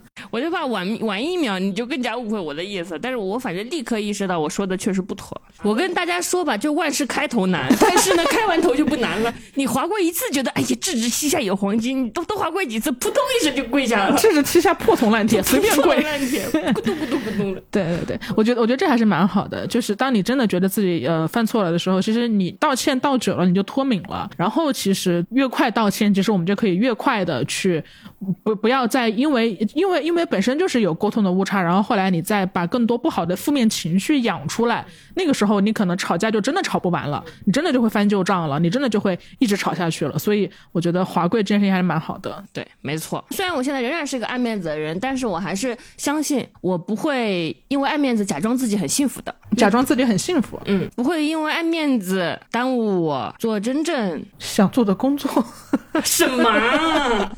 反正不会因为面子影响我的人生吧？但我觉得他可能提供的是一种思维方式和一种可能性吧。就很多时候，大家如果在，比如说啊，在下一次焦虑的时候，在下一次你觉得为什么这个决定就如此难以做出，以及我做了一个决定，但我每天都不安，我每天都为此挣扎，我每天都不停的在拷问我这个决定到底合不合适。每次在这种事情发生的时候，你就可以想想，我是不是其实这不是我想要的，我只是在为为了维护我自己的面子，我只是觉得进一个。好的公司会光耀门楣，我能够衣锦还乡。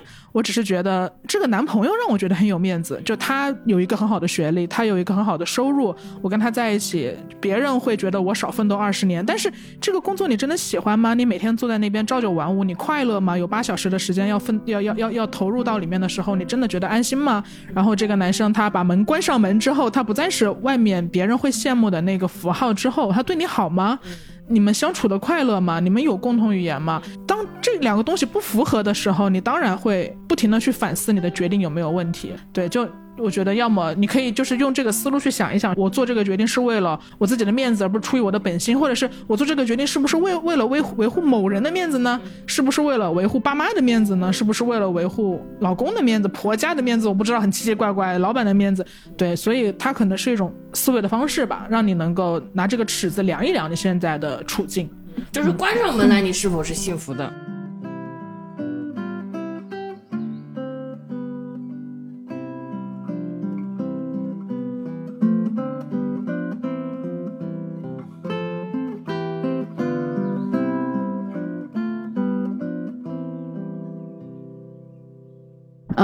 今天聊了很多关于面子的话题嘛。其实我们最后的核心还是想说，不管是你学会华贵也好，还是我们在工作中，嗯，终于学会要扬长避短，而不是去补自己的缺点也好，就面子这件事情跟自己核心维护的东西是挂钩的。嗯，我们的成长总是在失去很多重要的东西之后，终于学会了放下面子，去珍惜身边的人，珍惜所有的爱和所有的馈赠。比如说，我们终于学会放下自己的面子，我们学会了道歉，我们学会了在犯错之后像智智一样迅速。速滑轨，嗯，我们也终于学会了放下父母的面子，做好课题分离，不为了满足父母的面子而扭曲自己，追求自己并不想要的人生道路。是的，每次我们放下面子的时候，就是放下了他人的评价和我们脑海中想象的他人的评价，我们放下了假想的攻击，放下了无关紧要的约束。嗯，而且放下面子其实是非常划算的事，因为你想，我们文化里百分之九十的人都放不下面子，而你放下了，这是多大的自由？对，简直赚到了。我们最。最终都希望大家能够放下这个虚无缥缈的面子吧，把生活还给自己，就像 Off Relax 在《生活代谢指南》里所倡导的那样。我们收到 Off Relax 的洗发水之后一直在用，它是一个清新又好闻的洗发水。其实一瓶好的洗发水还是挺重要的，因为洗头发是一个生活高频场景，哪怕你三天洗次头，那也 也算高频了。嗯，而且洗头发的时候还没法不洗到脸，大家也都知道。嗯，所以我们会比较希望这瓶洗发水是温和不。刺自己的，而且对我们这种脑力劳动者来说，洗头发就是在给我们最重要的谋生工具上油。头发必须透气，思想才能透气，生产力才能大幅提高。对，就像 Off Relax 一直以来所希望的那样，把从温泉水中获得的那份惬意传递给每一个步履匆匆的人。每天的沐浴都是一次回归自我的漫游时光。那本期的闲者时间到这里就全部结束啦，也欢迎大家关注 Off Relax，关注生活代谢指南，暂时放下紧绷的情绪，在繁忙的生活中找到属于自己的解压方式。我是小张，我是智智，我们下期节目再见。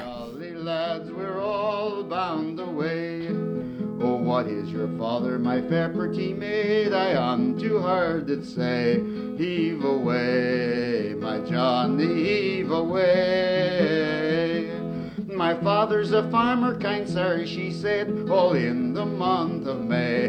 Heave away, my jolly lads, we're all bound away. Oh, what is your fortune, my fair pretty maid? I unto her did say, Heave away, my Johnny, heave away. My face is my fortune, sir, she said, all in the month of May. Heave away, my jolly lads, we're all bound away.